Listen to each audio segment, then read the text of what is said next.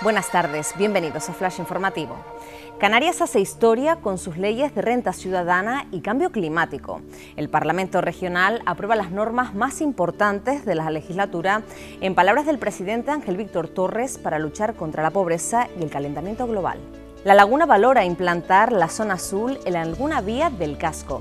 El concejal de Movilidad Sostenible, Rubén Sascaño, afirmó que las medidas previstas intentarán desincentivar el uso del vehículo privado y reducir el número de coches que transitan por el municipio.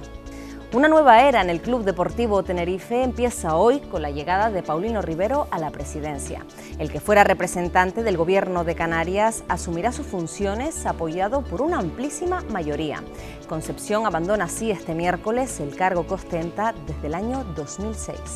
El concierto de Navidad de Puertos de Tenerife se retransmitirá este año por primera vez en directo para toda España, un hecho que se suma al regreso del público para disfrutar presencialmente del encuentro musical del 25 de diciembre y su refuerzo como celebración solidaria. Más noticias en.